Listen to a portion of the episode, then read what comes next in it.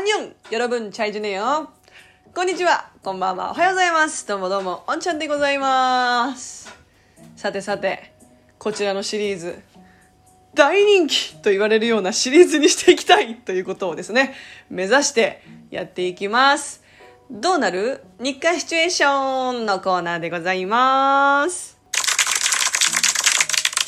はい、えー、本日のテーマはですね、こちらになります。落ち込んでいる友達を励ますときですね。これね、励ますときっていうのは、相手がまあ元気がないときじゃないですか。落ち込んじゃってるってことでしょそうなるとやっぱりね、日本の方って励ますのがとてもうまいと思うの。優しい。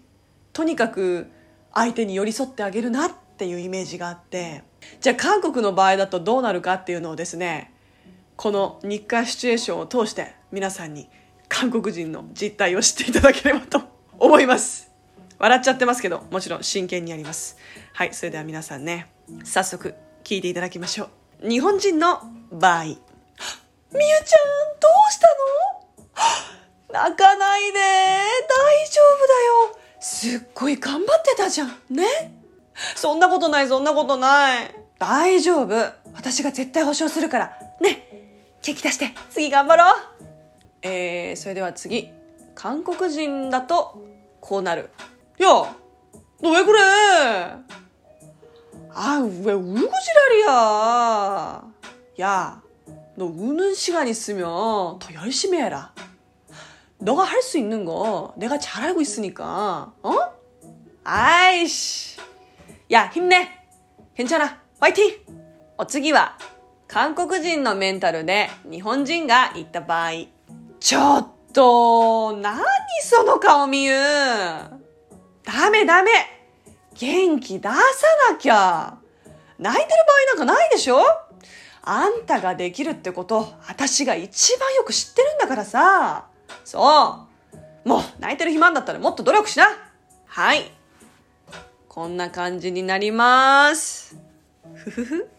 皆さんお気づきかと思うんですけど、韓国人って励ます時さ、ちょっとなんかけなすんだよね。ちょっとけなす。あんたバカじゃないの？みたいな。これにはまあ理由がありまして、韓国人ってね、ちょっとやっぱり感情を結構ストレートに伝えるんですね。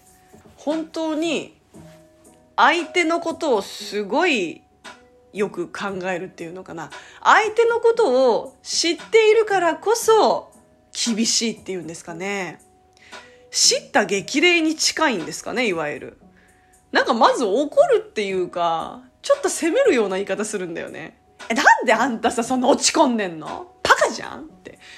これは、あんたがなんでそんなことをしてんのか、私は理解できないっていうよりも、あなたができる人だっていうことを知ってるし、失敗したぐらいで泣いてほしくないっていう、やっぱりこの、気遣う気持ちから来てると思うんです、これも。結局はね。だから、日本の人だと気遣うときは、とにかく相手の気持ちに寄り添ってあげる。今落ち込んでいて悲しいっていう気持ちに最大限寄り添ってサポートをするっていう感じなんですけど、韓国人はそういう気持ちは分かっているからこそ、責める、怒るっていうか。これは国民性ですね。韓国人の性格がよく現れてると思います。私も落ち込んでる時とかはね、大丈夫って言われるより、親にもよく言われます。なにそんなアホみたいなことで落ち込んでんのつって。いいんだよ、そんなこと気にしなくて。ってよく言われます。そう。気にすんなだな。それだ。今私話してて思った。気にすんな精神が超強い。あんたそんなこと悩んでる暇あんだったらさ、もっとやれることあんでしょみたいな。いいんだよ。次。次でしょ、次。これが強いと思う。だから私は落ち込んでる時ほど韓国人のマインドを見習っていきたいなと個人的にはすごく思います。今ね、シチュエーションでやってみたはやってみたけど、私もどっちかというとあの日本人なんで、日本人のね、慰め方するんですよ。で、私が落ち込んだ時も、こう、なんだろうな、親にね、こうやって、何かあんたバカみたいなこと気にしてんの？って言うと逆に逆ギレする。うるさいなみたいな。私の気持ちわかんないでしょみたいな。そうだね。人間それぞれによるんだと思います。この子はこういう励まし方した方がもっと頑張れるし、この子はこうした方がいいなっていう風に。人にもやっぱよりますね。ただ、韓国人は総じて、あまりこう、泣かないでっていうなぐま、なげ、なぐ、慰め方はしないので、そうですね。ハンドラ見ててもそういうのが結構目立つなって思いますよ。皆さんもよかったら、あ、そういう慰め方してるの見たわっていうのね、あのドラマのシーンとかありましたら、ぜひぜひお便りで教えてください。他にもね、いろいろなシチュエーション募集しておりますので、お待ちしております。それでは本日はこれにて、アンニョン